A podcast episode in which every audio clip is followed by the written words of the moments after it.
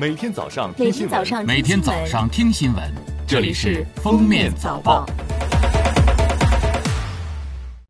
各位听友，早上好！今天是二零二零年四月二十三号，星期四，欢迎大家收听今天的《封面早报》。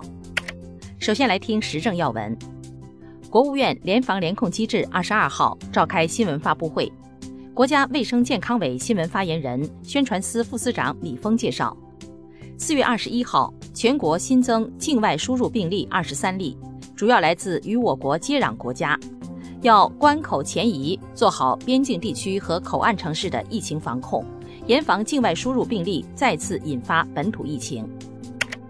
国家税务总局纳税服务司副司长韩国荣表示，疫情发生以来，国家先后出台了五批二十三项税费优惠政策，分别聚焦疫情防控和支持医疗救治工作，减轻企业社保费负担，帮助小微企业渡过难关。稳外贸、稳外资和缓解企业的资金压力，税务部门打组合拳，落实税费优惠政策，即出指引、强解读、问需求、广宣传。哈尔滨市卫健委副主任柯云南表示，院感发生后，国家卫健委、哈尔滨市卫健委以及医院分别进行了调查和自查，初步分析出导致院内感染的三个因素：一、确诊患者的陪护经常在走廊休闲区扎堆聊天，此休闲区离护士站很近；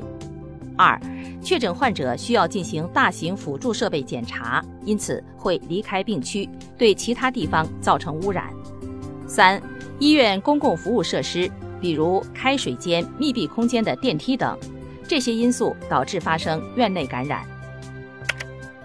记者二十二号从中国民用航空局了解到，三月份。民航共安排临时航班九架次，协助在伊朗和意大利的一千四百六十六名中国公民回国，其中包括前期援外的医疗专家组、联合工作组人员和留学生。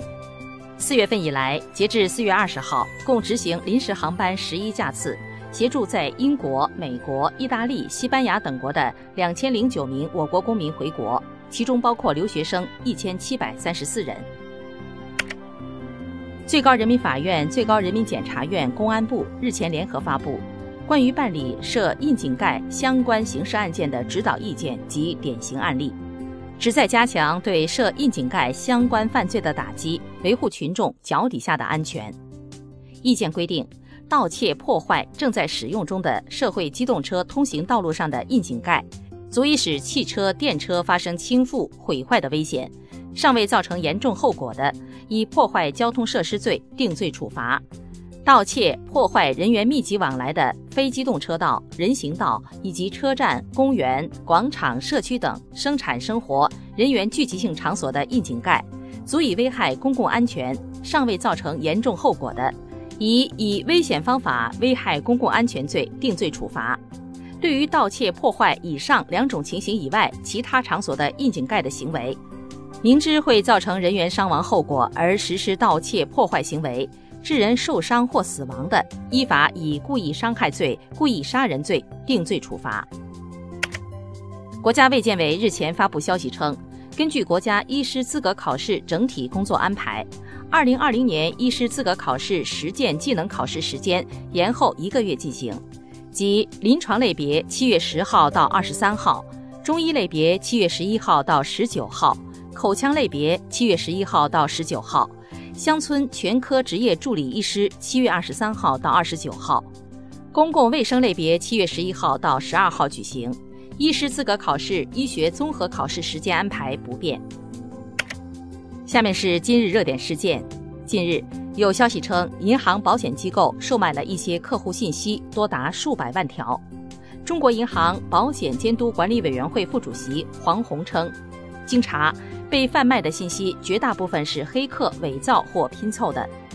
银保监会始终对侵害金融消费者权益、损害客户信息安全的行为坚持零容忍的态度，一经发现将严肃依法查处，严厉打击。中国银保监会副主席曹宇表示，瑞幸咖啡财务造假事件性质恶劣，教训深刻。银保监会将坚决支持、积极配合主管部门依法严厉惩处，对财务造假行为始终保持零容忍的态度，共同维护良好的市场环境。二十二号，某平台发布的一季度家政行业招聘求职报告显示，一季度家政行业招聘需求较去年有所缩减。不过，三月份企业招聘需求回暖，环比上升百分之九十四点二二。三月家政行业平均支付月薪五千九百零八元，月嫂月薪位居第一，达到九千三百六十九元。同期，保姆月薪达到七千六百八十元，环比上升较快，增幅达百分之十一点九六。四月二十二号是世界地球日，青岛森林野生动物世界宣布永久停止动物表演，今后将通过系列主题科普活动等形式介绍动物习性。宣传保护野生动物的相关知识。最后来听国际要闻，美国总统特朗普二十一号说，他日前提及的赴美移民冻结令将持续六十天，仅针对永久居民身份及绿卡的寻求者。美国疾控中心主任罗伯特·雷德菲尔德二十一号表示，新冠病毒可能会在冬天再次袭击美国。第二波新冠疫情可能会和流感季同时到来，将更具毁灭性。世卫组织发言人法德拉·沙伊卜二十一号表示，世界卫生组织目前正在与两种大流行斗争，分别是新冠疫情大流行和虚假信息大流行。世卫称，抗疫同时也在抗击虚假消息大流行。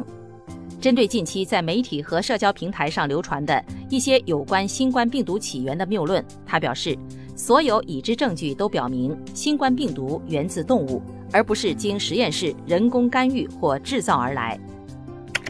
世界粮食计划署二十一号说，由于新冠病毒疫情扩散冲击全球经济，二零二零年全球面临严重粮食危机的人口可能增至二点六五亿。